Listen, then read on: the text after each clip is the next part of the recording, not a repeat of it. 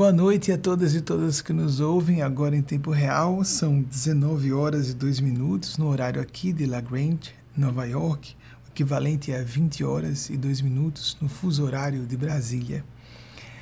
Hoje, é para dar tempo a que vocês nos enviem suas perguntas e sejam selecionadas pela equipe preparada para isso, porque nós sempre respondemos as perguntas que eu leio junto com vocês, ao vivo, não é? Para deixar esse padrão continuar de espontaneidade, de improviso, que não é improviso, é uma assistência do plano maior.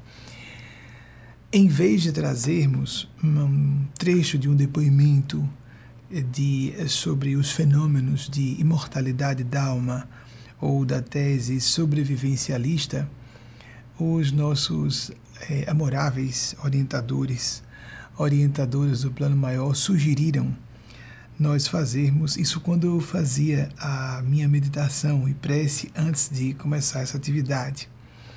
Que nós convidássemos uma de nossas amigas do núcleo de Aracaju para interagir conosco ao vivo aqui e receber uma mensagem mediúnica de caráter pessoal. Primeiro, eu gostaria de fazer algumas ressalvas. O fenômeno mediúnico ele é extremamente subjetivo e é sujeito a intermitências, a interferências. É impossível haver uma comunicação sempre 100%, sempre há aqui ou ali, num caso ou no outro, distorções da comunicação. Ela é basicamente telepática. Embora nós possamos nos condicionar, no meu caso, que trabalho com isso há alguns anos, a uma certa faixa de consciência em que laboro, por exemplo, com o espírito Eugênia Aspásia que foi Aspásia de Mileto. Vou pedir à equipe, inclusive, que coloque na descrição uma reportagem recentemente publicada na BBC em português sobre Aspásia de Mileto.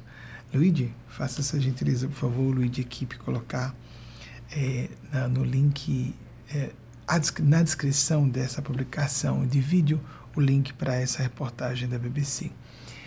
Então, ela costuma fazer essa supervisão das comunicações, ela própria pode ser a emissária da comunicação ou pode estar fazendo a filtragem e ajudar no processo de ajuste, acoplagem mental, para que haja o mínimo possível de eh, deturpações da comunicação. Porque existe a mente do médium sempre presente, o inconsciente nosso que interfere. E também tem outro elemento, ela foi avisada à distância, né, porque teríamos que fazer a ligação aqui, por Skype, etc. Os assuntos que forem tratados, ela não conversou comigo, óbvio, né? Nós estamos aqui trabalhando no campo da evidência testemunhal. Isso não resolve os assuntos de fé de ninguém.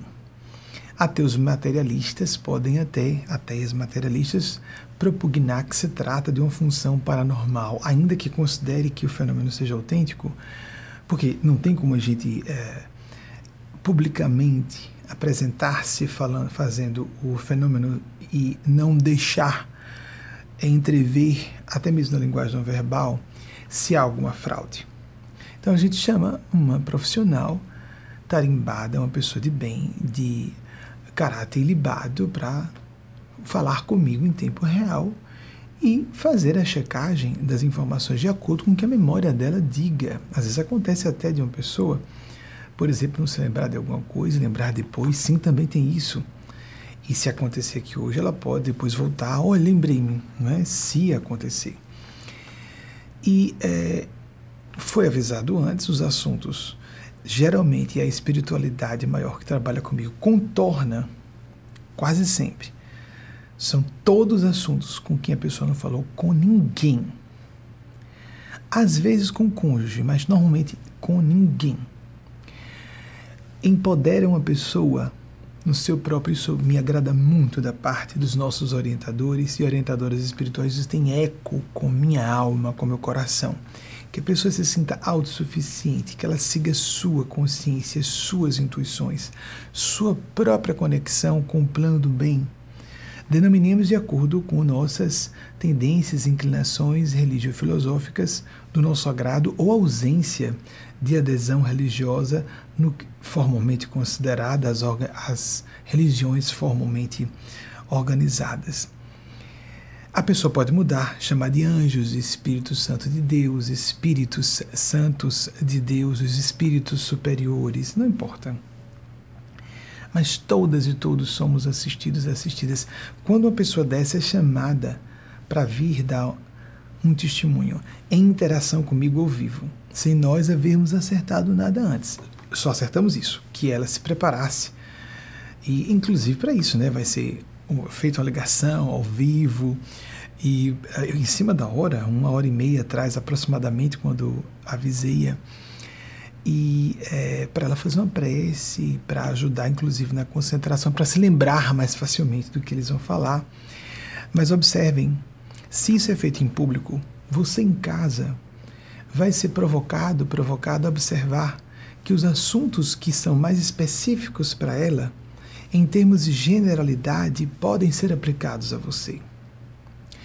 E, principalmente, termos a evidenciação ou o indício, para alguns uma comprovação, de que estamos sendo assistidos, assistidas, vistos, vistas, conduzidos, conduzidas. Isso é mais importante. Mas lembrando, isso não convence de modo absoluto ninguém.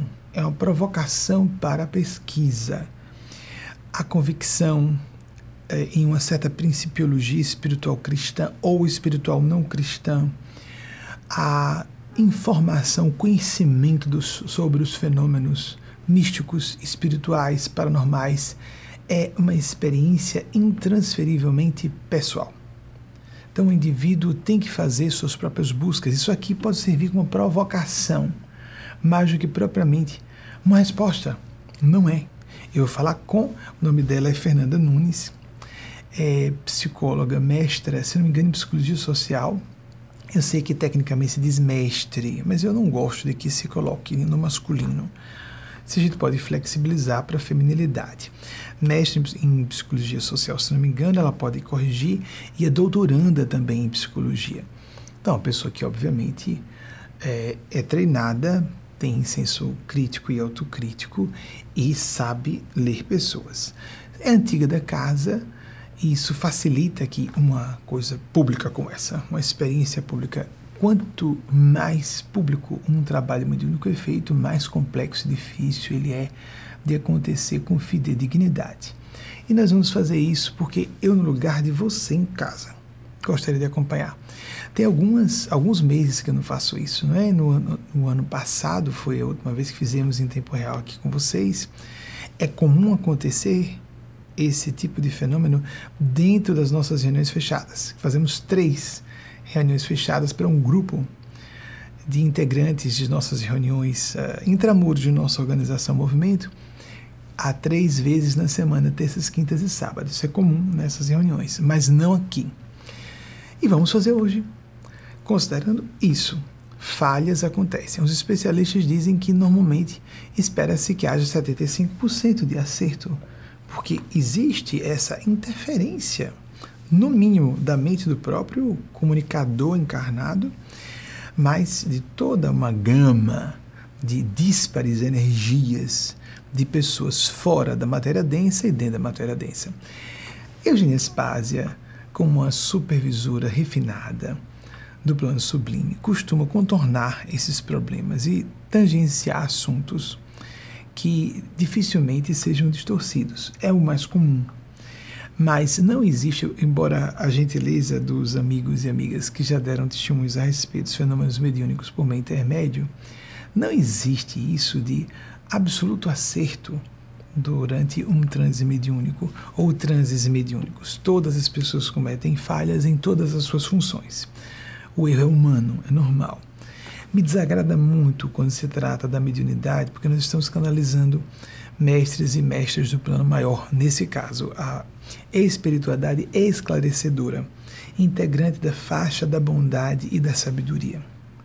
Bem, isso dito, eu imagino que Fernandinha, Fernandinha princesa, eu chamo Fernandinha na intimidade, é minha conhecida, é minha íntima, mas nós não falamos em tempo real há, desde que eu tô aqui, acho que nenhuma vez, nós dois só, nós dois, a não ser mandar uma mensagem de áudio, um texto, volta, né, Fernandinha? Ah, pronto, já estou ouvindo sua voz. Fernandinha, sobre seu, sua titulação, você quer fazer alguma correção? Eu falei, foi isso mesmo, né? Eu acertei sobre a de memória o que você. Muito bem. Uhum, muito obrigada, exatamente assim. Mesmo, princesa. Eu vou tentar, eu peço desculpas de antemão se houver alguma falha de filtragem atribuível a mim. Atenção para vocês, a Fernandinha já conhece o fenômeno. Atribuível a mim. Agora, eles vão fazer um esforço de contornar os assuntos que ela tenha falado, ou com o esposo, ou com qualquer, qualquer pessoa íntima e que tenham sido assuntos de prece de reflexões dela. E vejam só, isso é para chamar a atenção de que eles estão ouvindo todas e todos nós. E que aquilo que nós guardamos na câmara mais secreta do nosso coração, nos recôncavos mais profundos de nossas almas, é sempre visto, amparado e muitas vezes elaborado, processado para que a gente saia dos conflitos, encontre soluções. Às vezes, não solução, soluções, caminhos possíveis de solução. Quando ficamos presos, que tem que ser uma específica solução, às vezes travamos processos criativos e inspirativos, o que a espiritualidade sublime possa nos ajudar. Fernandinha, do que desde que cheguei aqui, obviamente já estou sob assistência deles e delas. Mas agora para falar especificamente sobre ela, Fernandinha, o que capta primeiramente para você? Eu vou desviar de vez em quando o rosto para cá para acontece às vezes, amigas e amigos, até inconscientemente a leitura fria, não é que a, ver se a pessoa está confirmando, aí eu desvio até por pudor para prestar atenção nos espíritos. Eu consigo vê-la aqui, tem um monitor de vídeo. Wagner tem até como mostrar, não é Wagner? já mostrou como, ela, como as pessoas estão vendo Fernandinha, como eu estou vendo Fernandinha, pronto, é assim que eu estou vendo é, a mestra e doutoranda em psicologia, Fernanda Nunes. Então, às vezes, vou abaixar os olhos e ou virar para poder ficar mais à vontade. Ou fechar os olhos até se for necessário. Embora eu prefira, prefira ficar com olhos abertos, porque me concentro mais nos bons espíritos e no trabalho mediúnico quando estou de olhos abertos, por incrível que pareça. Isso tem a ver com perfil de personalidade. Pessoas que fecham os olhos para verem melhor, verem melhor outro lado, outro lado, e eu para distinguir memória, imaginação e mediunidade mantenho os olhos abertos. Porque são categorias, é, vamos dizer, cognitivas, mentais, diferentes. A primeira coisa que é, eu noto, Eugênia Spazia, com outro amigo espiritual que prefere ficar incógnito, solicita dizer que vão fazer uma. Fernandinha já vai começar a anotar para poder não perder. Ela foi orientada a isso, fazer anotações para poder não perder algum tópico que ela possa depois verificar com a memória dela e dizer a vocês aqui ao vivo.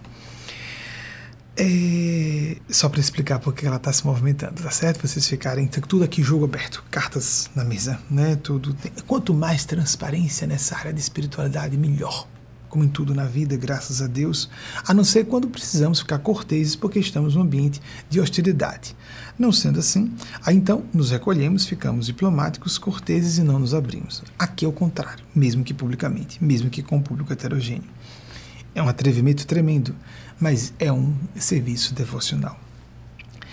Eles vão é, circunscrever o tempo em duas semanas aproximadas para facilitar sua rememoração. E o primeiro item que eles vão falar, então, elementos que nessas duas semanas a música não é para criar um clima no sentido de induzir nada, é para nos acalmar. Então, vamos falar de tudo, né, Fernandinha? Como existe o show, o espetáculo, o trabalho mediúnico é o contrário de um show.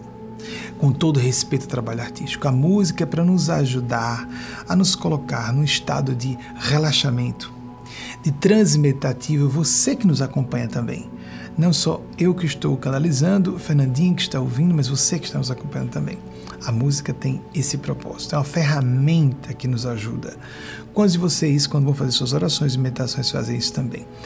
Então eles dizem que, enquanto isso, vocês podem fazer suas perguntas, que a equipe está fazendo seleção para eu responder em seguida. Circunscrever, Fernandinha, nas duas últimas semanas, dizem que eu me despreocupo um pouco também de não desviar os olhos tanto, porque o que eu falo não vai ter como passar pela leitura fria porque é mais objetivo. Duas semanas e de assuntos que foram modificados em relação a períodos ante, um período anterior e o que aconteceu de diferente nessas, nesses 15 dias aproximados. Algumas coisas 10 dias, algumas coisas 5 dias, algumas coisas as duas semanas inteiras. Então, eles pedem para dizer que, primeiramente, um assunto que já vinha muito resolvido com a senhora, diz um desses amigos, num português mais clássico, um assunto já resolvido, estou repetindo, dentro possível, como eles pedem, com a máxima fidelidade que eu possa alcançar. Um assunto que a senhora já vinha tendo resolvido relativamente, estava em paz com essa questão, mas que nesses dias recrudesceu. Recrudesceu a ponto de internamente em momentos íntimos de prece, meditação, comover-se. Foi o assunto. Fernandinha, perdoe a intimidade. Se eles estão falando, é porque provavelmente você não vai se incomodar. Isso vai ajudar muitas amigas que estão nos ouvindo ou uh, uh, irmãs em humanidade do gênero feminino. É, comoveu-se, inclusive, com a questão da maternidade. E comoveu-se dessa forma. Não era só uma questão de. A, ânsia e a preocupação para ser mãe. Tinha algumas características aí nessa, nesse retorno à questão. É próprio de mulheres que não vieram a ter filhos por via biológica adotiva terem essa interrogação. Mas aí o que está de específico que eu capto para Fernandinha nesse momento? Que não só estava relativamente o assunto pacificado até duas semanas aproximadas e voltou, mas voltou como de forma intensa a ponto de se comover, voltou no quesito de não propriamente estar aflita, ansiosa para ser mãe, mas aflita e agoniada, isso foi mais forte nesse período do que em outros, de julgar que cometeu um erro de avaliação e procrastinou, adiou excessivamente o momento de abrir-se à maternidade. E pedia em prece ajuda aos bons espíritos para diluir esse conflito, essa autocondenação que a estava maltratando muito a ponto de comovê-la. Diz, meu Deus, que não seja isso, que eh, se eu adiei, que tenha sido uma postergação eh, apropriada, judiciosa, e que não tenha sido um assunto de fuga por priorizar a vida profissional ou outros assuntos que não algo que seria essencial, como uma missão na maternidade, por exemplo. Fernandinha, eu vou parar aqui para continuar, ver se pelo menos eu estou sintonizado corretamente para os aspectos objetivos. A gente pode cometer mais erros. Eu sei que eu estou ligado a elas e eles, sobre maneira de Nespásia, e um amigo que prefere ficar anônimo, amigo espiritual com ela. Ele é mais próximo a mim, vibração Eugênia mais à distância. Mas para eu saber se eu estou com a sintonia justa, eu vou parar agora perguntar a você: tá indo tudo bem? Aconteceu isso, princesa? Perfeitamente, mami. Não me lembro de ter tido esse conflito fora desse período em relação a estar tá adiando ou procrastinando mais e aditado a perspectiva de poder ser uma fuga. Perfeito. E exatamente nesse período de duas semanas eu fui a ginecologista junto com o Eduardo, meu esposo. Ah, então esse, esse já foi um assunto então que você abriu relativamente com ele. Isso você quer dizer também, né? Ou não chegou a falar? Perfeito. Chegou a falar com ele? Relativamente, exatamente. Pronto. Eu não falei com o Eduardo também. E depois, se vocês quiserem, quem quiser pesquisar, vá atrás, peguem os dados. Tá? Eduardo Lamour. O sobrenome dele é Eduardo Lamour. É. Carlos Eduardo Lamour Rocha. Rocha, pronto, pesquisem, pode perguntar. Podem pesquisar, procurar a pessoa se, se Eduardo falou comigo, porque as, há pessoas profissionais que são treinados para isso, né? Verificar se uma pessoa está dando testemunho falso ou não, ou se é autêntico. Mas quem é de bem normalmente detecta, não é? Quem, quem é honesto reconhece pessoas honestas. Todo mundo em ponto segue e às vezes se equivoca, mas de modo geral a gente sabe. Prosseguindo. Eles pedem para continuar, Fernandinha. Sobre isso é para tranquilizá-la. Você não lançou para frente como um processo de escape, de fuga a uma programática existencial. Esse planejamento kármico está indo a contento. Você estava atendendo reclamos de sua consciência e sua vocação, porque eles dizem agora: você pensava sobre isso nesse período de duas semanas sobre o mesmo assunto e dizia: Isso é justificativa para fugir à culpa, isso é justificativa para me tranquilizar a consciência de que eu estava seguindo minha consciência, que estava seguindo o chamado vocacional. Isso agora, meu Deus do céu, será que há tempo de reverter esse quadro? Isso é, tornou a situação mais dolorida ainda. Aconteceu também dessa forma, não foi, princesa? Exatamente, isso não partilhei com Eduardo, foi no coração e nas preces. Pronto. Agora, ainda passando nesse período duas semanas, mas passando para outro assunto. E então, falei há pouco que a senhora está. Essas senhoras são eles, viu, Fernandinha? Me perdoa a formalidade. É, a senhora, eles não falam com tom irônico, apenas eles usam português mais clássico, a maior parte está desvinculada do plano físico há muito tempo, alguns nunca usaram português no plano físico, como Eugênia Spásia, e existe, existem uh, outros amigos, o que está próximo, não querem que eu, eu ia dizer alguma coisa sobre ele, ele pediu que não, para não identificá-lo para alguns do nosso grupo que já conhecem essa personalidade espojada em matéria densa. Sobre esse mesmo período, mas sobre outro assunto. Eles dizem: a senhora acabou de ser apresentada como mestra em psicologia e doutoranda. E nessas duas semanas, e como se isso fosse pouco, poucas pessoas, há um percentual uh, relativamente baixo da população brasileira, lamentavelmente, que tem até graduação superior. É, é um percentual de privilegiados e privilegiadas ainda, lamentavelmente. E a senhora, como mestra em psicologia, doutoranda, só não terminou o doutorado, mas em processo de doutorado, nessas duas semanas e vinha em paz sobre o assunto, sabendo que isso demanda tempo, que não é uma urgência terminar um doutorado, não se tratava de uma premência justificada por uh, questões profissionais do momento, mas nessas duas semanas, em prece, também deixando-a bastante abatida, mais do que comovida, abatida, combalida, se sentindo com autoestima comprometida, se, uh, considerando-se, julgando-se relaxada, é, desleixada, pouco disciplinada, pouco empenhada em concluir o doutorado e ne, vinha no período anterior, então é dentro de duas semanas, pode ser 10, 7, 5 dias, estão só para facilitar sua verificação de memória. Vinha até bem antes, sabendo que havia motivos para não terminar imediatamente e estar no processo paulatino de equilibrar suas funções profissionais, familiares, porque a senhora é casada, o senhor é deles e delas. Mas nessas duas semanas isso a martirizava. E o que houve? É, nesse caso, você se perguntava: o que está acontecendo que eu estou me cobrando tanto? É um chamado dos guias espirituais? Perguntava-se a senhora.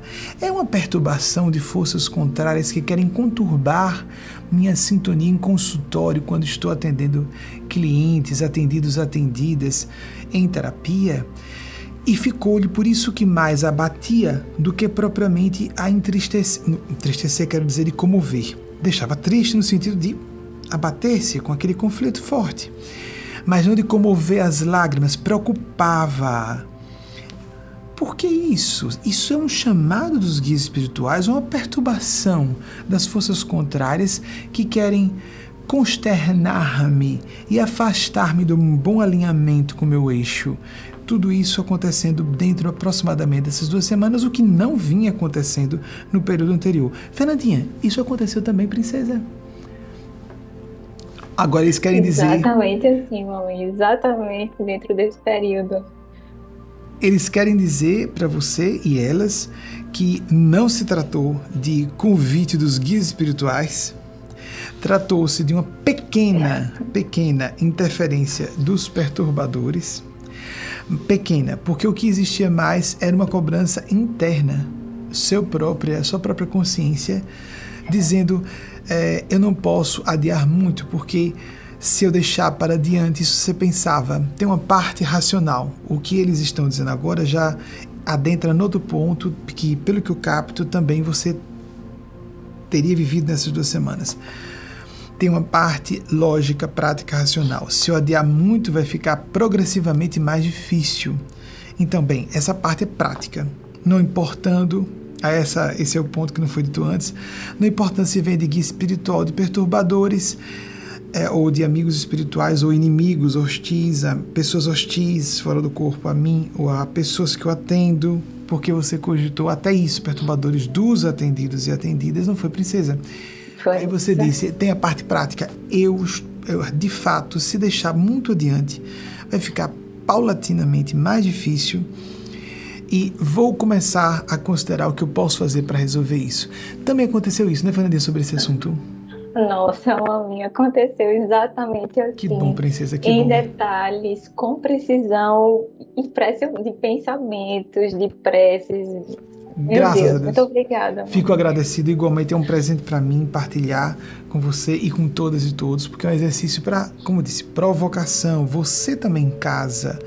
Ninguém é privilegiado ou privilegiado. É uma honra é uma honra para ele, é uma honra para mim sermos canais e mas trazermos a público para dar o testemunho nessa época de desesperança que nós somos ouvidos e ouvidas, assistidos e assistidas às preces, não estamos fazendo orações para o vazio, não importando como você denomine essas forças.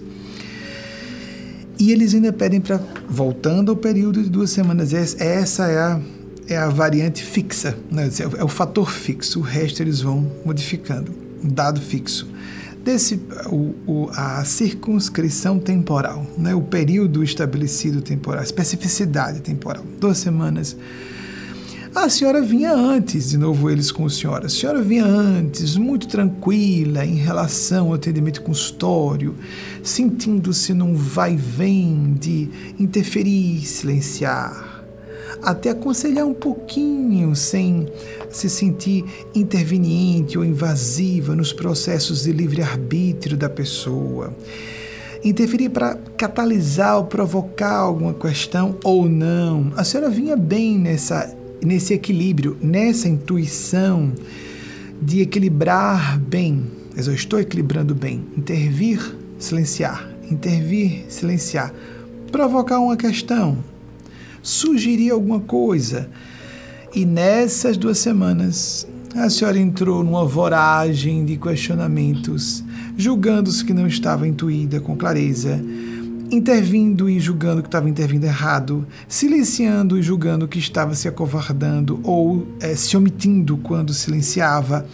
Ou seja, se falava, estava errado, ficava com dúvida, se silenciava, a mesma coisa acontecia um dia, dois dias, três dias e vim prece, pedir ajuda e no dia seguinte atender e sentir a mesma coisa, algo que seus atendidos e atendidas não notavam, mas que internamente a senhora se cobrava.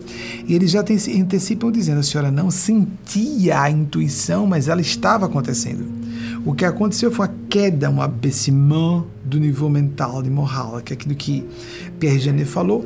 O seu nível de intuição diminuiu, mas estava sendo assistida mas internamente, mesmo estando com o mesmo processo, segundo capto, de orientação delas e deles, internamente você se dizia: Mas estou meu Deus do céu, aqui parecendo que estou desconectada e pedindo ajuda aos guias espirituais. Inclusive, já estava contando com isso, que ainda que eu não sinta com clareza, que eu seja assistida por essas pessoas, inclusive, para elas não serem mal orientadas ou eu não estar agindo de forma é, inadequada com os processos sagrados da alma dessas pessoas, os departamentos diversos das vidas delas. Fernandinha, tudo que estou dizendo, eles já deram um conforto antecipado, né? Mas o que, o que falei sobre essas duas semanas, esse capítulo, também aconteceu com você, princesa? Nossa, mãe, foi muito intensa. Foi exatamente isso. Muito obrigada, muito obrigada por toda a assistência. Eu fico também muito feliz e não posso emocionar só para não cortar o trânsito, gente, porque a emoção corta o aspecto de é, sentimento. Mas o impulso seria, por dentro estou bastante agradecido, mas não posso emocionar, senão corto o transe. É interessante, emoção é diferente de sentimento. Ela, como destinatária, pode se dar o luxo de se emocionar à vontade, que é um alívio, não é? É como se fosse um analgésico para uma dor moral, né? Então, é, amigas, amigos, algumas, vejam, por mais que a gente seja íntimo de alguém, amigos e amigas que estejam ouvindo, amigos e amigas dela também, ou atendidas e atendidas, ela estava assim. Eu garanto que a pessoa, mesmo conhecendo, sabe. Não tem como se saber. Eu estou falando como médium, como dando meu testemunho. Eu não tenho como saber que em duas semanas aconteceu tudo isso com ela. Ela não falou absolutamente nada comigo.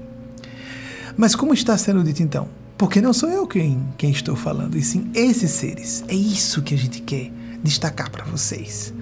Então, Fernandinha, agora eles pedem encerrando, dizendo que você tá, foi confirmando o que já foi antecipado. Você estava sendo assistida, foi apenas uma queda das intuições por causa dos outros problemas e fique em paz completamente, estava sendo conduzida aqui ou ali, impossível não cometer erros. É diferente de dizer não estava cometendo erros, mas que a intuição diminuiu a percepção pessoal de que estava sendo conduzida, mas estava sendo conduzida e ajudando seus atendidos e atendidas.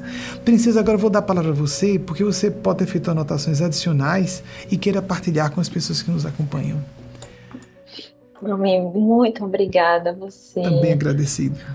Que traz essa mensagem, né, como uma, é, um presente misericordioso para mim, mas para todas e todos, né, que estamos assistindo. E o seu trabalho incansável de trazer esperança. Obrigado, princesa. Obrigado. A perspectiva de que Deus existe, que estamos sendo ouvidos e ouvidas. Meu muito obrigada a você, a Eugênia Spaz e a toda a espiritualidade amiga dessa pirâmide dourada. Muito obrigada. Fico muito agradecido igualmente. Eu não esperava que você trouxesse mais confirmação, porque você já confirmou tudo mesmo, né?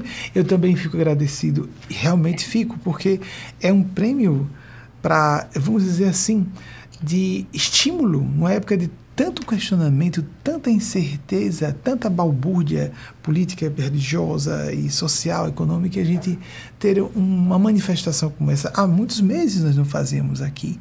Quando eles disseram, vamos fazer, que atrevimento em público, porque eu poderia distorcer.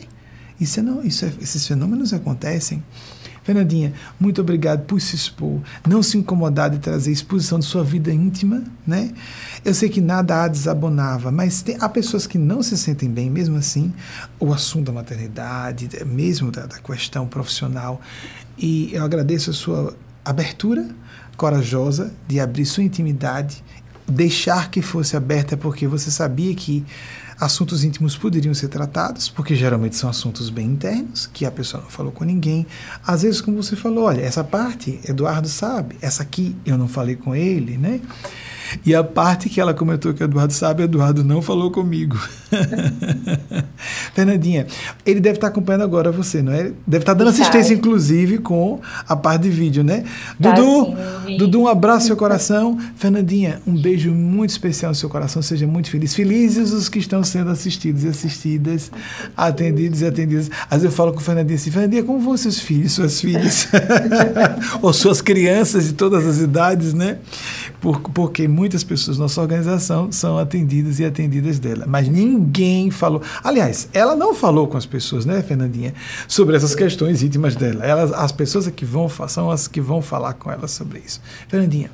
Fique com Deus, seja feliz, seja feliz, seja feliz. Sejam felizes, façamos.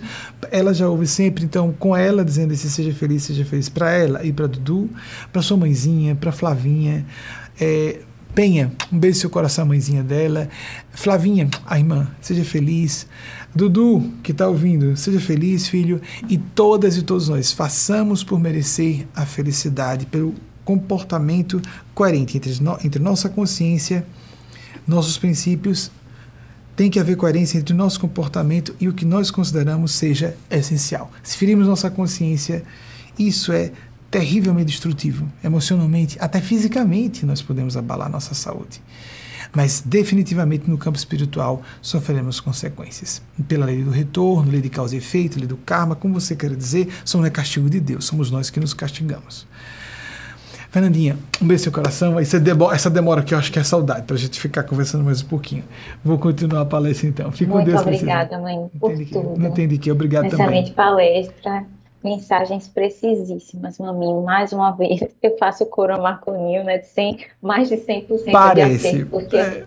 algumas, alguns sentimentos né, e pensa, é, pensamentos passam até pelo campo menos consciente. Então, na hora que você fala, vai formatando e arrumando né, a supraordenação. a supraordenação. Muito obrigada. Tem de que, princesa? Muito obrigada por tudo. Obrigado também, princesa. Muito obrigado. Vaguinho, pode ligar. Fica com Deus, princesa. Vejam só, o que ela falou do que Marconinho disse, além do 100%, é, é uma forma gentil e poética de falar. Não existe realmente nenhuma função humana que acerte 100%. Não existe isso. Mas o que ela quis dizer é o aspecto de supraordenação.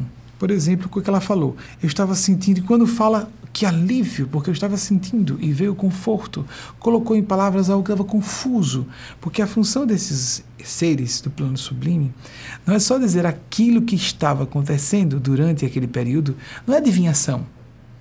Qual seria o ganho com um professor ou uma professora, um instrutor, uma instrutora do plano maior, de eles dizerem apenas o que a gente já sabe. Eu estava sofrendo isso esse dia. Sim, e daí? Ah, você devassou minha intimidade. Eles vêm para esclarecer o que estava acontecendo, dar uma perspectiva mais ampla, contextualizar para que a pessoa possa ter mais lucidez, não só no sentido intelectivo, mas clareza de sentimentos, para usar o seu livre-arbítrio para fazer um, uh, uma ativação do seu discernimento, para enxergar, ter uma, vamos dizer assim, uma, um panorama mais amplo de alternativas de solução. Tudo no plural. Nada de um só caminho a seguir. Qual caminho certo? Há caminhos certos, trilhas que nós podemos escolher e podemos modificar à medida que vamos andando e percebendo que a rota não está muito boa, está ficando mais pedregosa. Às vezes, a nossa própria consciência diz: tem que suportar estoicamente. Outras vezes, sentimos, intuímos, é um aviso que eu tenho que mudar o caminho. E somente na câmara secreta das nossas consciências, se estivermos treinados pela prática da meditação e oração a nos ouvir, nós vamos fazer essa distinção é para persistir apesar da dificuldade, a hora do esforço, da labuta estoica, ou então o inverso. Isso pode ser obstinação no sentido destrutivo, na acepção negativa, estou sendo teimoso, teimosa, é hora de parar, pensar, é esse mesmo caminho? Eu não tenho outra outra é, a, a rota, uma rota alternativa, contornar um obstáculo, em vez de ficar batendo a cabeça num obstáculo teimosamente, não tenho como transpor, contornar, fazer um, um túnel por debaixo do obstáculo. Isso, uh, numa alegoria grosseira, em várias situações bem mais complicadas do nosso dia a dia. Mas esse foi o tempo para vocês começarem a fazer perguntas. Eu vou abrir agora as perguntas de vocês, que a equipe com eh, Luciana Conde, que eh, trabalha, é graduada em letras pela USP, Luigi, que é o dirigido nossas mídias sociais e é graduado na área de análise de mídias sociais e principalmente a professora doutora que tem trabalhos de pós-doutorado em Portugal, em português, professora doutora Leilani Ramos, que é a chefa da equipe. Por isso que ajusta às vezes as perguntas de vocês, quando vocês irem, não se estranhem. As perguntas estão ao vivo. Você manda a pergunta, a sua pergunta pode ser selecionada. E de repente é um pouquinho mais arrumadinha. Ótimo, não é? Que aí se houve alguma falha de digitação, algum erro de português, alguma falha de clareza na exposição da ou a provocação de um tema, às vezes não é uma pergunta no sentido é, uma, é, algo a ser respondido, mas sim uma suscitação temática. Então, às vezes há uma arrumaçãozinha, não se estranhe quando isso acontecer. Então, a primeira pergunta, por favor, Rubens Correia, de João Ramalho, São Paulo. Estou lendo junto com vocês em tempo real para manter, porque se eu recebesse antes, eu seria tentado por minha própria experiência no, com o trabalho a organizar alguma coisa a dizer. Prefiro que seja ao vivo para que eu me concentre nos espíritos pela seriedade dos assuntos, falando com um público muito grande Então, não me sentirei em condições de sozinho responder, prefiro que eles sugiram quais são as melhores diretrizes a serem apresentadas de acordo com as falas, as, como falei, provocações mais do que perguntas que vocês apresentem. Como lidar com culpas que guardamos em relação a entes queridos desencarnados? Rubens, é, boa colocação, porque é muito comum que nós só vejamos que fomos insuficientes na demonstração do nosso afeto, que fomos injustos em cobranças desnecessárias com alguma pessoa que era íntima, muito amada, um laço sagrado do coração depois que a pessoa partiu. E aí o que fazemos? Podemos à distância, primeiro ponto.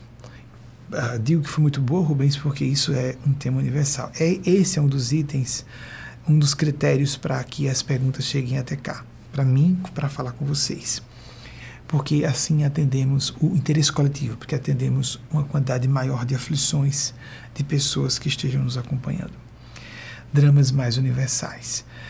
Primeiro, internamente, em oração, pedindo desculpas, pedindo a espiritualidade maior, de acordo com sua definição religiosa, ou ausência de adesão religiosa, considerando os partidos de crença.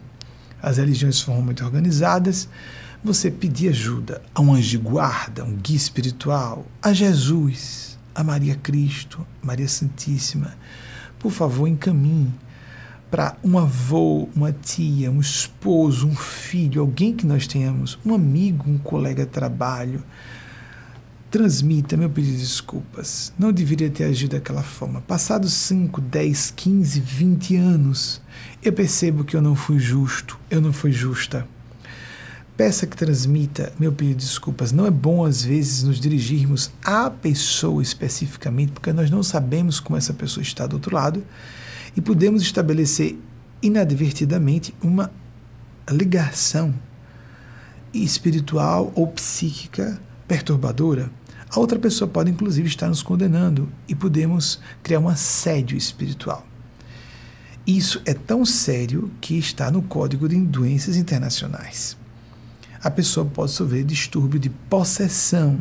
Então, vejam só, não se coloca no Código de Doenças Internacionais uma, um distúrbio, uma possibilidade etiológica para um distúrbio, uma possibilidade de diagnóstico, se isso não fosse seriamente considerado como plausível. Então, pode criar um processo de associação mental. Então, melhor, em se tratando de seres humanos comuns, embora muitas vezes façamos uma avaliação sobre a maneira quando estamos afetados afetivamente somos. Costumamos idealizar figuras paternas, maternas, vovó era uma santa, papai era um herói, mamãe era uma santa, ou então demonizamos demais. Não há neutralidade nas nossas opiniões sobre parentes biológicos. Ou idealizamos e julgamos que eram melhores, ou são melhores do que são, ou costumamos demonizá-los, demonizá-las, o que também não é incomum.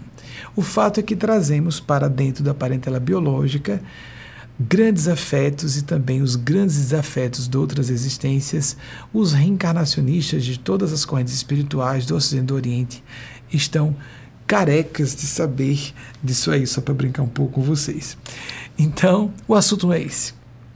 Só que Jesus disse que fosse ficássemos atentos ele disse que quem abandonasse pai, mãe, irmãos, fazendas em meu nome, o nome de um ideal, receberia cem vezes nessa vida e na outra vida eterna. Às vezes a pessoa tem que exercitar o perdão, mas também lembrar que depois de um certo ponto, o bom senso nos diz que não é hora mais de perdoar, não é hora de indulgência, estamos sendo coniventes com vício, com parasitismo, com comportamento mórbido de alguém, abusivo, invasivo, é hora do desapego e perdoamos à distância. Sobre isso, peço à equipe que coloque o link na descrição do artigo é, Livrando-nos do que nos faz infelizes, ou, que, ou do que, livrando-nos do que, é, é isso, que o faz feliz, que a faz infeliz infeliz, do Espírito Gustavo Henrique recebido nessa semana. O link para esse artigo vale a pena que você leia cuidadosamente. Isso não é prática não cristã, isso é cristianismo. Perdoe sim, a gente perdoa a distância. Não precisamos manter vínculos íntimos com inimigos é, que mantêm com pertinácia a atitude hostil gratuita ou simplesmente fecharam a opinião a nosso respeito e nos atacam a autoestima, nos atassalham a, a, o autorrespeito e que não, não ah, violam o nosso espaço de livre, livre arbítrio e a nossa vocação, os nossos chamados a nossa identidade de gênero, de orientação sexual, identidade profissional, identidade ah, nacional. Decidir, por exemplo, às vezes nem é a identidade nacional. A decisão de residir em outro país. Estou residindo, residindo nos Estados Unidos sem me sentir um americano. Eu não tenho identidade de um norte-americano que nasce no Brasil. Não, não, não. Me sinto realmente um brasileiro residente nos Estados Unidos. Não me sinto, embora uma grande admiração pelo povo americano. Isso existe de fato. Sempre tive. Então, sugiro a todas e todos, reflitamos sobre isso. Sobre o que, que sobre que o que, que nós damos mais valor? O que é mais importante? Algumas pessoas imaginam que espiritualidade necessariamente tem a ver com família acima de tudo. Todas as tradições espirituais, olhem só que interessante, como a cultura às vezes perverte os mais sagrados princípios espirituais. Todas as tradições espirituais, do Oriente e Ocidente, sugerem que as pessoas se desapeguem de tudo que é material, incluindo, mas incluindo mesmo, laços de consanguinidade. Isso significa que Jesus, por exemplo, não tenha respeitado laços biológicos de modo nenhum.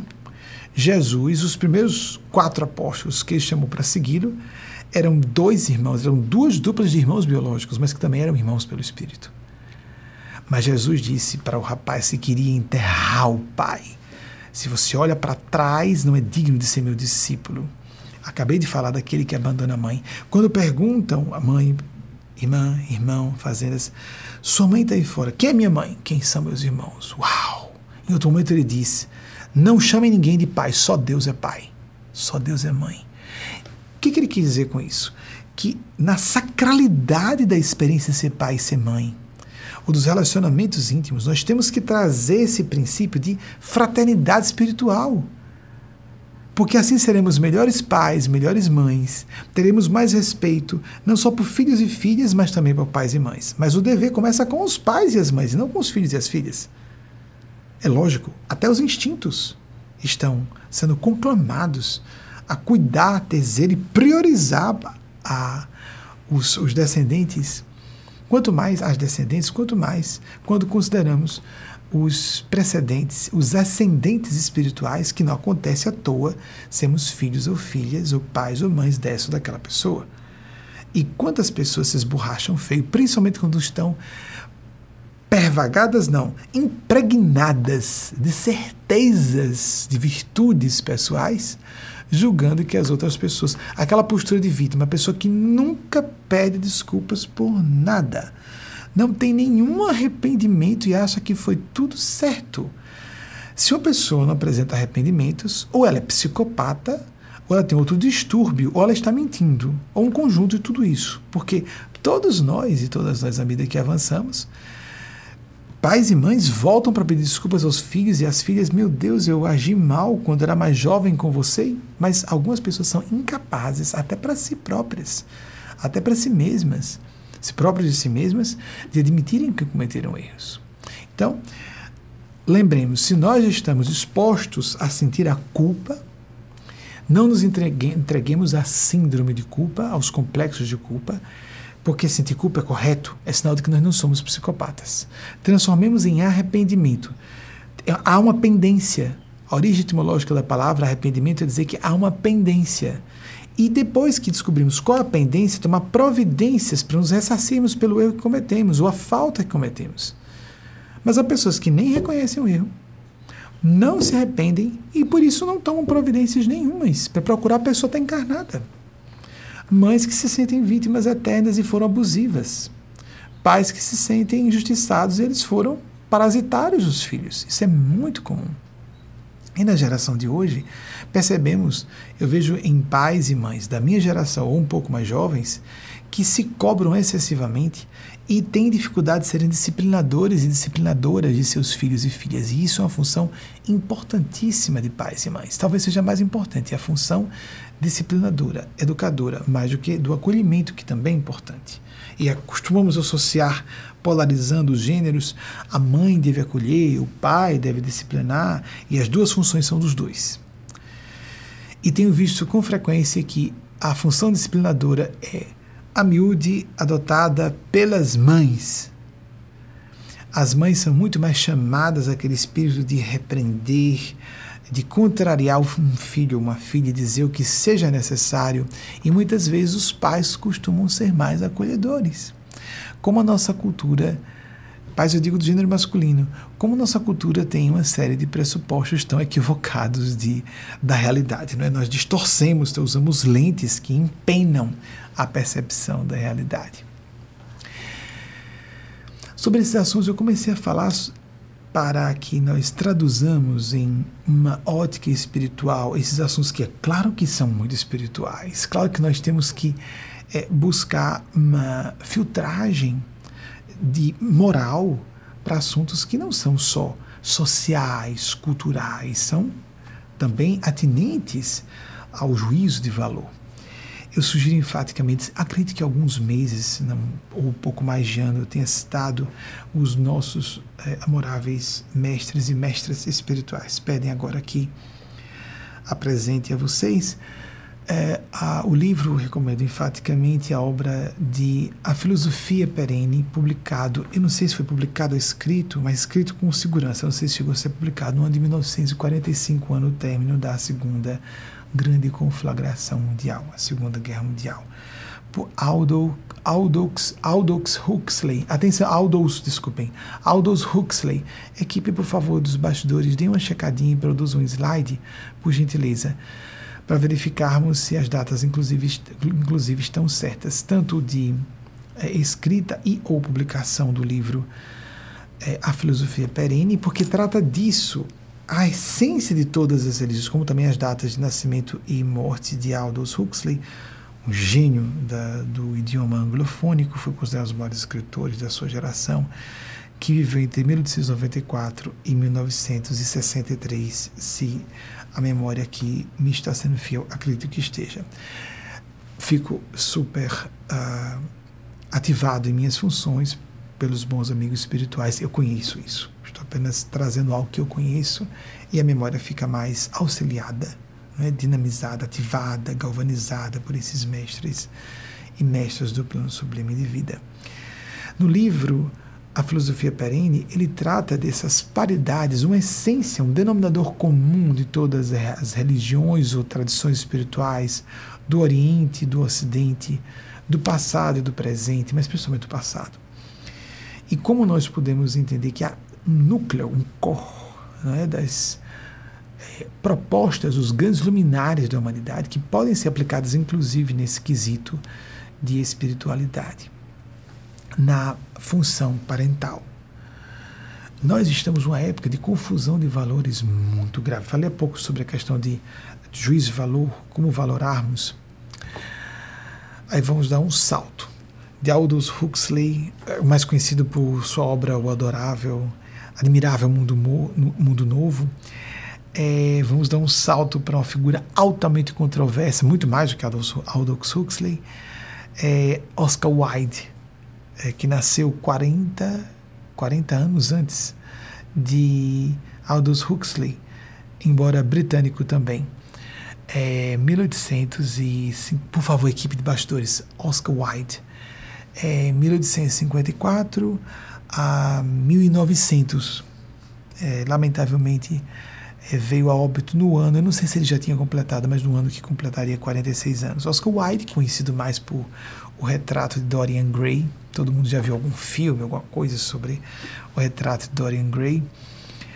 É, a maior parte das pessoas, uma parte significativa, creio, creio que de vocês já assistiu a alguma coisa ficcional no campo da cinematografia ou das produções de TV relacionada ao retrato de Dorian Gray, aquela personagem que mantinha-se sempre jovem enquanto um quadro escondido em sua mansão envelhecia por ele. Era uma personagem masculina e que ninguém podia ver, porque se alguém visse, a idade que era ostentada no quadro seria trazida para ele. Então ele estava imortal na juventude, enquanto ninguém visse o quadro escondido que foi pintado quando ele era jovem. Uma ficção curiosa para nos chamar nessa atenção para essa idolatria da juventude e da eternidade pretensa no corpo físico, quando somos consciências jornadeando por diversos aparelhos biológicos de manifestação no plano físico, século sobre século. Mas o que eu queria destacar de Oscar Wilde, a pedido dos nossos amigos espirituais, foi uma fala dele, aproximadamente. Veja, ele falou isso no século XIX. Hoje em dia, vejam como. Filosofia perene, o que é intemporal, não é? Mesmo sendo uma pessoa nada feita a assuntos espirituais, ele era um quebrador de estruturas na Inglaterra vitoriana, ele sofreu um escândalo tremendo de um processo judicial contra a homossexualidade, teve que ser exilado e morreu em Paris por causa disso. Isso é bem conhecido, é, de domínio público. Mas então vejam o que ele falou. É, nesses dias, atualmente, as pessoas sabem muito o preço das coisas, o preço de tudo, mas não conhecem, não sabem o valor de nada. Interessante isso, não é? Qual o valor de um dia de vida? Qual o valor de amarmos e de termos a presença de um ente querido próximo, próximo a nós? Como nós vamos dimensionar o que seja uma oportunidade de trabalho, a saúde física, a lucidez, a liberdade de pensar e de se exprimir, os verdadeiros grandes valores da vida? Não é verdade? E sobre esse assunto de paternidade, maternidade, que parecem-nos, na minha opinião, a parentalidade, é, e acredito que vou encontrar eco no coração de vocês, e a opinião dos espíritos que representam também. A parentalidade é o exercício por excelência da humanidade, da fraternidade, em suas expressões mais incondicionais, aquelas mais irrestritas que podemos alcançar. E o que nós percebemos é que as pessoas cometem falhas grosseiras, nós seres humanos, mesmo nessa função, seja parentalidade biológica ou adotiva. E agora vamos dar outro salto para um russo genial, extraordinário, um literato que desencarnou naquele. Vocês já me ouviram dizendo aqui algumas semanas, e mais uma vez, né, o misterioso ano de 1910, que muita gente veio a óbito, muita gente nasceu importante, mas principalmente veio a óbito. É, foi o ano, se não me engano, que desencarnou também Mark Twain. É, Liev, acho que a pronúncia é essa, Liev, que é russo, né, Tolstói, ou Leon Tolstói, ou Léo Tolstói, aí cada um queira traduzir como achar melhor. Por favor, equipe de bastidores, é, faça um slide, por gentileza. Leon Tolstói disse algo forte, 1828, 1910, se a memória não estiver me traindo. Ele disse algo bem forte a respeito do sofrimento. Porque facilmente aquela ideia de eu não tenho nada que me arrepender, eu sofro tanto, eu sou pobre de mim a autocomiseração, não é? Eu dei o meu melhor e essa criança, esse jovem, esse filho não quer admitir que eu fiz de tudo por essa pessoa. Temos cuidado com o complexo de vítima, porque o complexo de vítima é um traço infantil no sentido negativo da expressão. E aspectos infantis de nossa personalidade nos aproximam do narcisismo. E o narcisismo não é vaidade e orgulho. O narcisismo é, gera uma, é uma ideia de egocentrismo falando é, didaticamente, é, é, o narcisismo basicamente é norteado por egocentrismo e a incapacidade de amar. A pessoa está totalmente centrada em si e isso é circunvizinho da psicopatia. Existem de tabus que a mãe não se pode dizer algo de ruim sobre a mãe ou sobre o pai, mas se as pessoas em terapia não tratarem das suas matrizes traumáticas da infância, não vão resolver suas questões fundamentais. Aproveitando que estamos com o psicóloga aqui, falando um pouco conosco, e doutoranda, mestra e doutoranda em psicologia, aproveitando o ensejo. Leon Tolstói fala sobre sentir dor. Ele disse: se você consegue sofrer, se você percebe sofrimento, isso é signo apenas de estar vivo, viva. Quando você sente, percebe, vive a dor de outra pessoa, você é um ser humano. De fato, é empatia. Vejam, ele falou isso no século XIX, provavelmente, que ele desencarnou em 1910. Eu não sei em que ano ele proferiu essa frase. Uma máxima extraordinária, não é? Mas provavelmente no século XIX. Nem de longe estávamos estudando com clareza os psicopatas. Surgiu o conceito de psicopatia no ano de 1835, interessante a imbricação de datas, no ano de 1835, como loucura moral. O ano de nascimento de Mark Twain, que também desencarnou. Ai meu Deus, será que eu estou com mais insegurança sobre Mark Twain? Mark Twain, 1835, 1910? Eu acho que é isso. Bem, mas em 1835, também, se não me falha a memória, surgiu o conceito, não, não era psicopatia, que hoje também se chama de sociopatia, loucura moral. Porque a pessoa está lúcida, no sentido racional, intelectual, mas não tem empatia. Ela raciocina com clareza. Nós convivemos com psicopatas sem nos darmos conta disso. Porque a gente imagina logo o psicopata ou o sociopata como serial killer, o assassino serial. Não, os psicopatas mais lúcidos, os que não têm outros distúrbios além da psicopatia, porque a pessoa pode geminar outros problemas. Se não for uma pessoa violenta, ela sabe não vale a pena ser violento. Não é lógico, eu não ganho nada com isso. O crime não compensa. e nós vemos, por exemplo, psicopatas. Falei com um jornalista recentemente, quero poder citá-lo aqui logo que possível, é, que os espíritos autorizarem com um jornalista recentemente isso.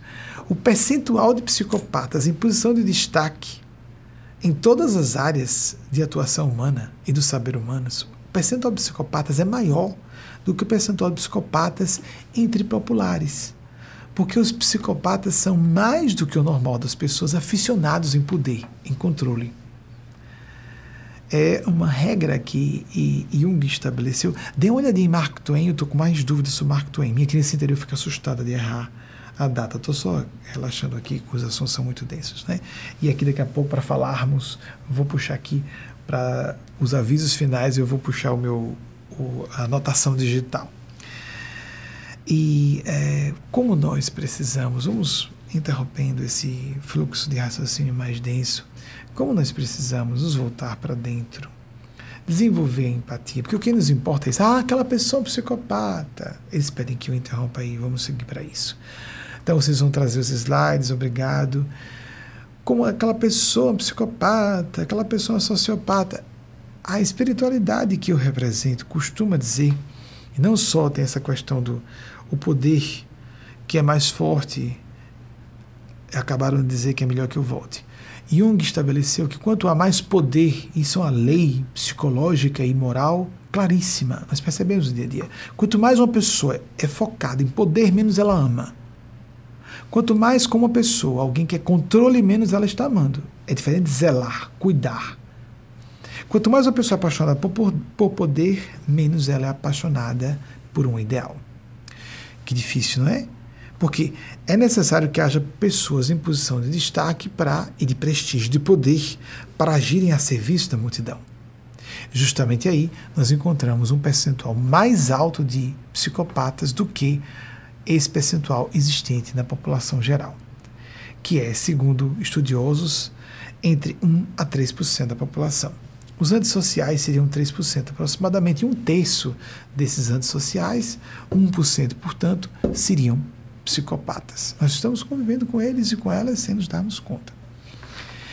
Mas os mestres e mestras com quem eu trabalho chamam a atenção que esses fenômenos são é, extremamente graduais, querendo dizer, há cambiantes infinitas entre o extremo oposto da psicopatia, que é a extrema compaixão de uma alma santificada, e a psicopatia completa de uma pessoa totalmente desprovida da capacidade de se colocar no lugar de alguém e ter compaixão. E que as pessoas, de modo geral, estão em algum ponto entre esses extremos opostos. Então não interessa-nos muito saber o quanto o outro é psicopata, e sim o que eu posso fazer para ser mais empático e empática, e o quanto eu serei cobrado e cobrado, e já sou agora pelas leis de justiça divina, o quanto eu estou sendo responsável em minhas atitudes com outras pessoas, o quanto eu estou me comportando de maneira conscienciosa, o quanto eu posso melhorar. Ser empático não no sentido de ser doce, chorar e sofrer com outro só, mas me sensibilizar com a dificuldade da pessoa e me solidarizar, me mobilizar para ajudar. E muitas vezes se mobilizar pode ser desagradável para quem está se mobilizando e para quem recebe ajuda. Pais e mães que o digam quando vão repreender seus filhos e filhas, professores e professores, professoras que o digam profissionais de saúde que têm que repreender seus pacientes, etc, etc. Então, fazemos esse exame de consciência com esse mesmo jornalista que pretendo poder citar com autorização dos bons espíritos, ele eu comentei sobre isso, sobre essa questão da consciência que na nossa organização movimento é um primado na principiologia, na deontologia do espírito de Nespásia que faz parte de Mileto, com relação à consciência. E como nós temos que buscar sempre o que é a minha consciência. Observem que os espíritos aqui falaram sobre assuntos de prece de Fernanda Nunes, a ideia de deixá-la livre, a, a psicóloga que recebeu a mensagem de caráter pessoal, para haver autossuficiência. É muito comum que os bons espíritos, por meio intermédio, façam o empoderamento dos médios para que, ou mesmo que a pessoa não seja dotada de faculdades paranormais mais evidentes, mas que ela confie em suas próprias intuições, suas próprias leituras seu próprio discernimento. Então é importante, assim, quando falava com ele sobre isso, ele disse, pois é, a questão é saber o que é consciência. Exatamente comentei com ele, confirmei isso mesmo. Ele é um cara perspicaz e notou que isso é um drama, porque é muito comum nos confundirmos consciência com capricho, pessoal, com o superego de Freud. Todas aquelas falando livremente, amigos, amigas, não sou psicanalista nem freudiano, mas todos aqueles conjuntos de regras introjetadas desde o berço pela sociedade de certo e errado, um moralismo tacanho, castrador, o religiosismo convencional que casta, trava, limita as pessoas. Isso não é espiritualidade autêntica. Embora exista espiritualidade genuína no seio das religiões formalmente organizadas para pessoas que não se enquadrem demais em dogmas, em doutrinas. Nós temos que saber que o que importa é a criatividade, a iniciativa pessoal e que nós damos satisfações à nossa consciência e aos guias espirituais. Mas muito atentos a isso. Não acreditar com razão de qualquer forma e principalmente quando, por exemplo, vamos ouvir a terapeuta, um orientador espiritual, um professor, uma médica, se a pessoa fala alguma coisa que nos contraria, vejam, quando se trata de um médico, é bom, vamos para cá. Quando se trata de um médico ou médica, é mais fácil a gente entender, né? Eu fui lá para o médico, o médico me deu um monte de broncas e disse que eu estou muito doente e prescreveu remédio. Que beleza, bom médico, boa médica. Mas se a gente vai para o orientador espiritual e ele nos repreende que nós estamos sendo inconscientes ou estamos com muita autocomiseração ou não estamos sendo responsáveis como deveríamos ou poderíamos parar de focar na responsabilidade de pessoas que nos traumatizaram e buscar muito mais a nossa própria mobilização pessoal para solucionar questões? Que absurdo! Eu nunca mais volto a esse orientador. E a gente quer que a pessoa só ouça o nosso desabafo e diga: pobrezinho, pobrezinha coitada, você foi injustiçado. Isso é inveja das pessoas. Aí, se a pessoa faz esse papel, desempenha esse simulacro de virtude, que isso é hipocrisia crassa, então nós dizemos: bom, me deu uma paz. Eu fui lá, falei com a pessoa, ela disse que isso é inveja, as pessoas não estão me compreendendo. Todas as pessoas são vítimas de inveja, aqui ou ali. Mas as pessoas, de um modo geral, têm invejas também. Nós admitimos os nossos próprios problemas. Vai nos ajudar se nós buscamos a ajuda de alguém que só nos aponta virtudes. E se quando a gente insinua fazer uma repreensão a pessoa não aceita, se é um orientador espiritual, é dever do orientador espiritual, como um professor em sala de aula, uma professora, repreender. Sobre isso, uma coisa interessante. Alguém, um diretor da instituição, disse: está observando tal pessoa, tem uma postura muito professoral. Sempre só está na função de ensinar. Não parece ser aberta a ouvir coisa alguma de ninguém. O diretor não concluiu isso, mas eu sabia que era essa a conclusão a que ele queria chegar. Um professor, uma professora de alma, não é alguém que se coloca como dono da verdade. Não pode ser uma pessoa que tem atitude arrogante de empurrar informações das pessoas. Um professor, uma professora de alma, a vocação, eu digo porque parcialmente tenho essa vocação também. Eu me sinto muito mais chamado à canalização de mestres e mestras superiores a mim. Eu sou um professor comum mas pelo meu próprio lado de identidade com o professorado do magistério, isso não é uma virtude especial, isso é normal. O professor e a professora, como um médico e uma médica consciencioso, conscienciosa, como um pai e uma mãe, para usarmos uma analogia muito grosseira, mas que vai nos trazer bem para terra terra a sintonia apropriada, uma imagem apropriada para o que seja a sintonia correta, tem que funcionar como um jardineiro, uma jardineira, um pomicultor, uma pomicultura. Um jardineiro não vai chegar com um facão e despedaçar o jardim, ou vai podar com cuidado. E quando a, as plantas florescem, ou se for um pomar, quando as árvores, árvores frutíferas frutificam, o pomicultor, a pomicultura fica feliz se só um jardim, as flores mais bonitas aparecem, o jardineiro, a jardineira se realiza. Não fica triste. Vai ser um concorrente meu. Ou eu tenho que dizer umas coisas de novo a essa pessoa. Isso é ego. Isso é ego. Ego demais é ruim. Um pouco de ego todas as pessoas têm, mas o ego não pode estar à frente do ideal. Se o ego fica à frente do ideal, a pessoa se demoniza, vira um bruxo, uma bruxa, em qualquer área. E pessoas mais inteligentes e mais instruídas são mais tentadas aos delírios do ego. E mais tentadas a não admitirem ser corrigidas, mesmo quando estão obviamente equivocadas. E dizem que não, mas no comportamento provam que basta a gente insinuar uma pequena correção, a pessoa já apresenta 50 justificativas, inclusive porque a inteligência ajuda a pessoa a se enganar colocando racionalização para o que não tem pretexto. Fiquemos atentos, atentas a isso. Nós fizemos palestras muito longas, as últimas.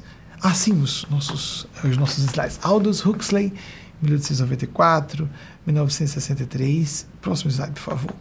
Tomara que estejam todos prontos. Oscar Wilde, 1854, 1900 em Paris, né? já tinha completado, já tinha completado os 46 anos, que eu estava com dúvida se tinha completado ou não. Próximo, por favor. A filosofia Perene foi publicado realmente em 45, eu não sabia se tinha sido publicado ou só escrito em 45, foi publicado em 45. Próximo, por favor. É, Liev Tolstói, 1828 a 1910, extraordinário escritor russo, não só russo, da literatura universal. Próximo, por favor. Deixei Mark Twain, 35 anos, 1910, estava com mais dúvida, e morreu aqui pertinho, Reading, em Connecticut. Andamos fazendo algumas peripatéticas motorizadas na região de Reading, uma cidade encantadora. A casa dele é, está ainda preservada e exibida aqui.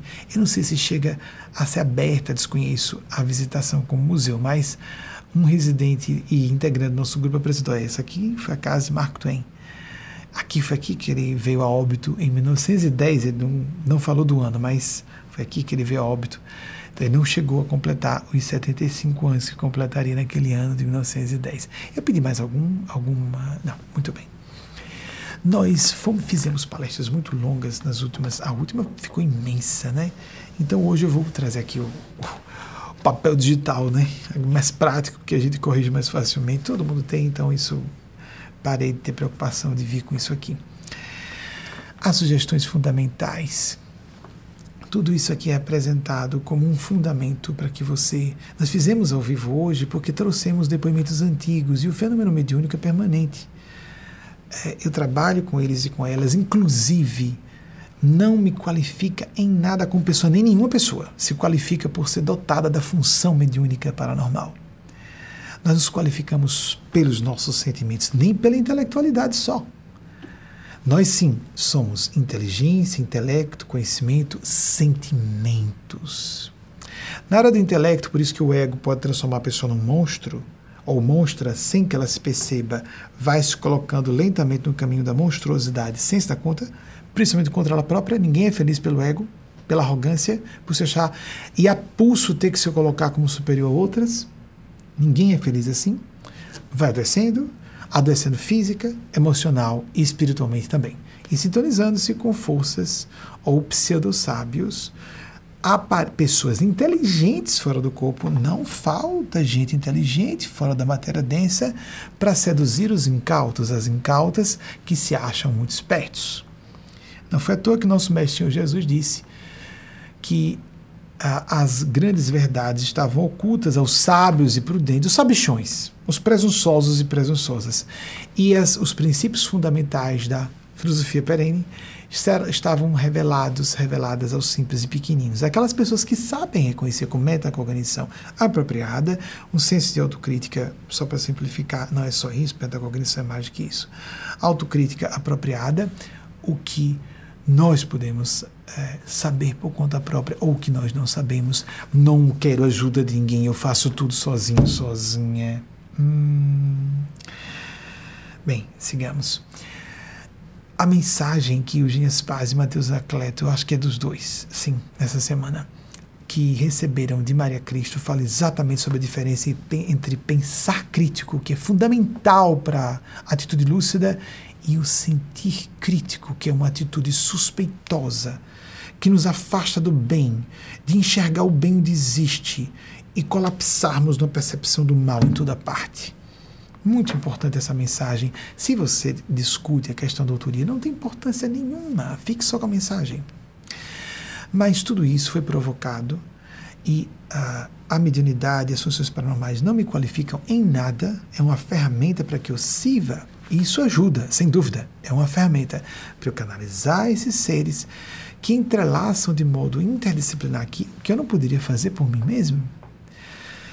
E trabalhar com a evidenciação da imortalidade da alma e dessa, dessa supraordenação que com frequência aqui trazemos a lume da linha junguiana, aqui Fernanda Nunes, que também é uma psicóloga da área junguiana, respeita o, a, o lado junguiano.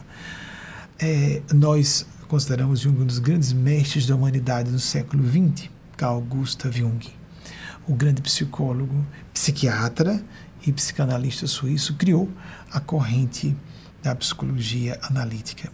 Muito bem, é, é muito importante que nós apresentemos isso. Existe, você está sendo visto, você está sendo vista. Trouxemos em tempo real, porque estávamos trazendo depoimentos antigos, para que aconteça assim ao vivo, para que nós vejamos o Espírito vivo, a espiritualidade nos assistindo, nos vendo agora a época da espiritualidade conosco, não aquela coisa antiga, nos primórdios do cristianismo, por aquelas pessoas excepcionais lá atrás. Você hoje, por sua prática meditativa oracional, mesmo que não ouça, nem force ouvir para não ser subjugado ou, ou ludibriada, no nível mais grave a subjugação, ou tão só é pouca coisa, ser enganado, engabelado, engodado, engodada por seres do além e a própria imaginação que pode fazer trabalhos de compensação do ego. Há pessoas que, à falta de terem capacidade de se realizar em outras áreas, resolvem criar embustes contra si mesmas imaginando reencarnações ilustres em outras vidas, porque não têm capacidade de se destacarem hoje, imaginando que estão acompanhadas de seres muito evoluídos, porque elas próprias não têm prestígio nessa própria vida. Ou seja, temos que ter uma autocrítica, um autoconhecimento de alto nível para sabermos com quem estamos lidando, de fato. Então, esqueça essa questão de desenvolver funções paranormais. Elas naturalmente desdobram-se na medida em que estamos preparados psicologicamente para isso psicológica e moralmente. O essencial é isso: o espírito, os sentimentos, o coração, o propósito, o ideal, a solidariedade, o humanismo aplicada toda essa é, todo esse padrão de respeito e consideração com nossos irmãos e irmãs em humanidade, na vida profissional, na vida familiar, no ambiente de correligionários ou correligionárias de nosso partido de crença, uma religião formalmente organizada, de partido eh, político, uh, de agremiações, de lazer, o que seja sociais, viver o espírito de serviço isso é o que nos qualifica como seres humanos. Isso vai estabelecer o tipo de onda mental. Não adianta a pessoa botar uma máscara de boa moça, bom moço. Boa moça e bom moço é o, é o falso, a falsa. Não devemos ser bons moços, temos que ser justos e justas, educados, educadas, polidos, polidas, amáveis quanto possível, mas principalmente íntegros, íntegras temos que ser diplomáticos muitas vezes e ocultar algum pensamento ou sentimento indevido sobre alguém, sem dúvida. Mas a pessoa que há pessoas que usam isso para manipular a imagem pública e, ma e, manipular a opinião de outras pessoas, manipular pessoas a seus interesses. Morro, isso é muito comum e principalmente com pessoas mais inteligentes, mais capacitadas, porque têm mais condições de fazer isso. Então fiquemos alertas. Jesus disse: sede mansos como pombas, astutos, astutas como serpentes. Porque a serpente a gente logo associa a um ser malevolente. E a serpente, em todas as religiões, na mitologia, nos estudos mitológicos, a serpente na antiguidade representava a sabedoria também, a sabedoria feminina. Vou para essa câmera de cá, puxar aqui minhas orientações digitais. Primeiro, vamos recomendar a cada um e cada um de vocês 15 minutos pelo menos, 15 minutinhos, um quarto de hora de oração, meditação. Me perdoem quem já ouviu. Atenção, se você já ouviu, já faz. Avalie então, está fazendo direitinho? Quer aumentar para 20 minutos ou 30 minutos? Meditação, tem aí tanta, tantas correntes, tantas orientações. O que, que lhe apraz mais? Se você é de uma religião convencional, um texto, um hino a Jesus, suas orações em voz alta, recitadas ou espontâneas, uma fala interna, prece por escrito. Use a ferramenta ou as ferramentas, utilize as ferramentas que mais o ajudarem a ajudarem. Sugerimos a prática do Evangelho diariamente. Vá ao nosso site saltoquântico.com.br e tem sugestões de como fazer isso lá.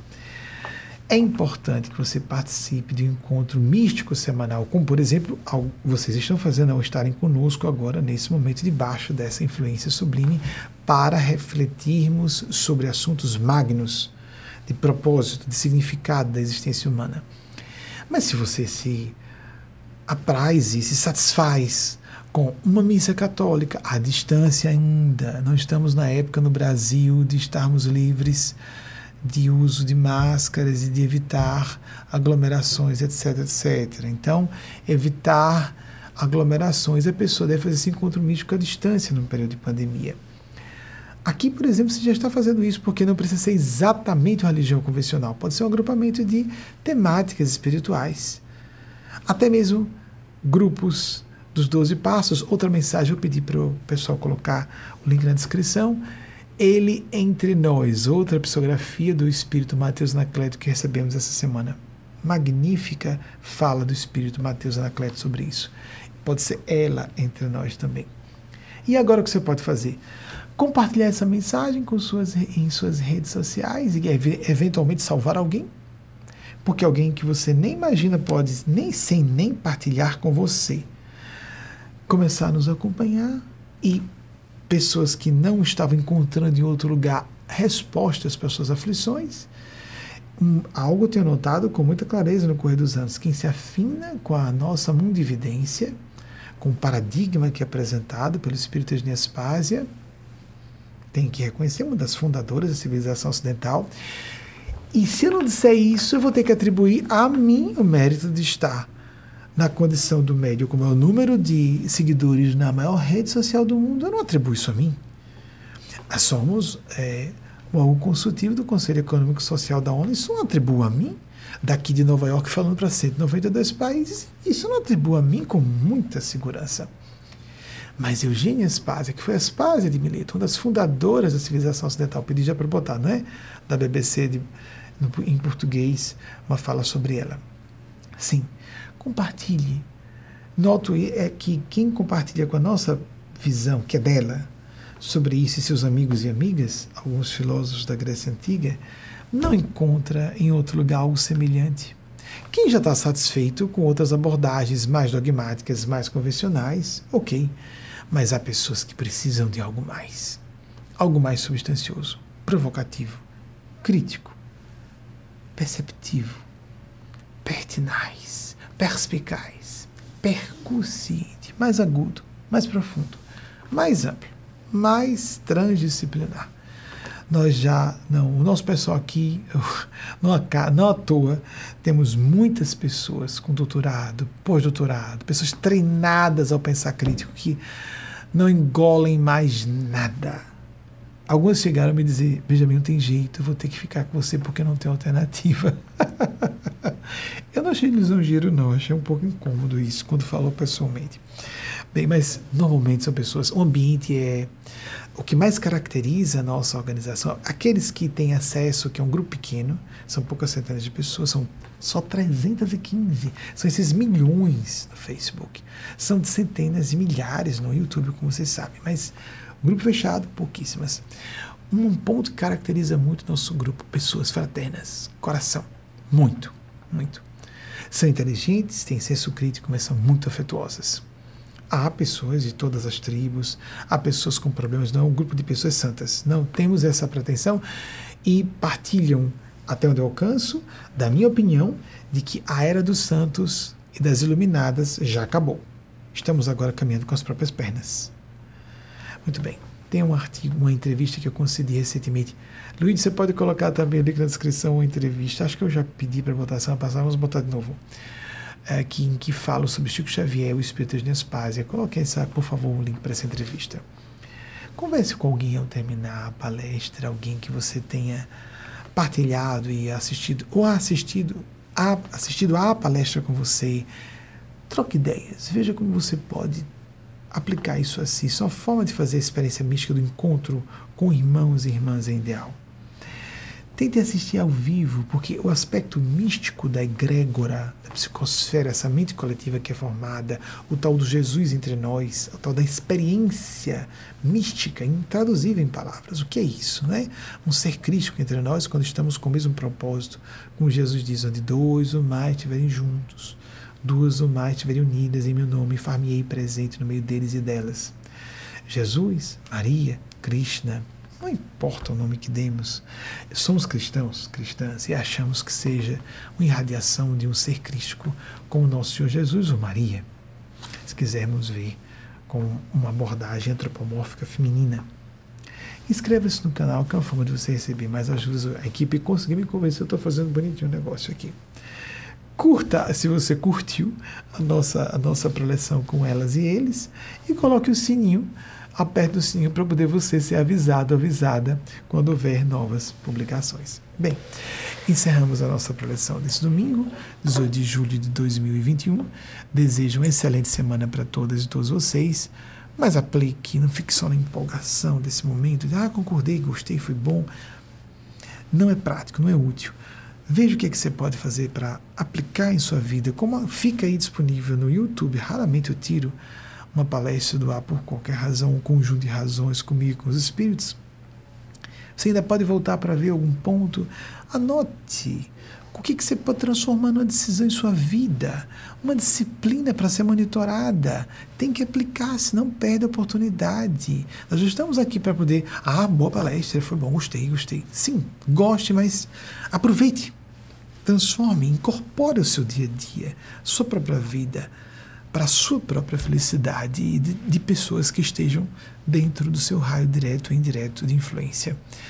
Que Nossa Senhora Maria Cristo, porque vemos como uma figura materna crística, se você quiser aceitar, eu acho blasfemo dizer que uma mulher não pode ser crística, porque senão dizemos que Deus também não pode ser mãe, só é pai. Jesus falou que Deus é pai porque não podia dizer outra coisa na época, não é isso? Ele disse no final dos seus evangelhos, de sua passagem na terra, que havia muitas coisas que ele poderia dizer e não estavam preparados a ouvir seus apóstolos, e que um dia seriam avisados. E com o correr dos séculos, nós temos revelações novas a respeito do que Jesus não pôde falar na época. eram pessoas despreparadas naquele período. Estávamos num período muito primitivo da civilização humana, 20 séculos passados. Que Nossa Senhora, que é uma alma crítica também, na nossa opinião, de forma veemente, assim apresentamos. Nosso Senhor Gabriel, aquele ser que visitou Maria e fê-la grávida de Nosso Senhor Jesus, a voz da verdade para a terra em todos os tempos, Estou completamente convencido disso, embora na adolescência tivesse rompido com a Igreja Católica para julgar o Buda, o Siddhartha Gautama Buda, o maior gênio de inteligência e de espiritualidade da Terra. Eu não estou dizendo que Jesus o cara só porque foi orientado a isso de jeito nenhum, já rompi com duas religiões formalmente organizadas. É um, uma, um resultado de um convencimento pessoal, isso é, uma resultante de reflexões duras e longas, múltiplas, sérias no correr de decênios. É difícil encontrarmos, eu não vejo, uma principiologia como a do nosso mestre Senhor Jesus. Somos suspeitos, porque nascemos numa cultura cristã ocidental. Mas que bom, eu fico feliz por isso que esses três grandes seres, que nas religiões formalmente organizadas são chamados de Santíssima Trindade, Pai, Filho e Espírito Santo da Mãe, não é? Porque o que tem entre pai e filho tem que ser a mãe, não é? São três entidades. Perguntemos uma criança que a criança vai nos falar as verdades eternas que nós queremos calar com a nossa razão complicadinha, não é? A nossa DS resolve vira uma deusa ego, a deusa razão vira uma deusa ego o Deus ego, né? E para nosso próprio prejuízo, porque ninguém vai ser infeliz. É, pra, prejudica outras pessoas. Mas primeiro é infeliz se não colocar o coração e a consciência em primeiro plano. Que em nome da divina providência, a infinita bondade de Deus, a infinita misericórdia de Deus nos ilumine, nos inspire, nos proteja. Que vocês tenham uma excelente semana e até o próximo domingo, se a divindade assim nos autorizar. Assim seja.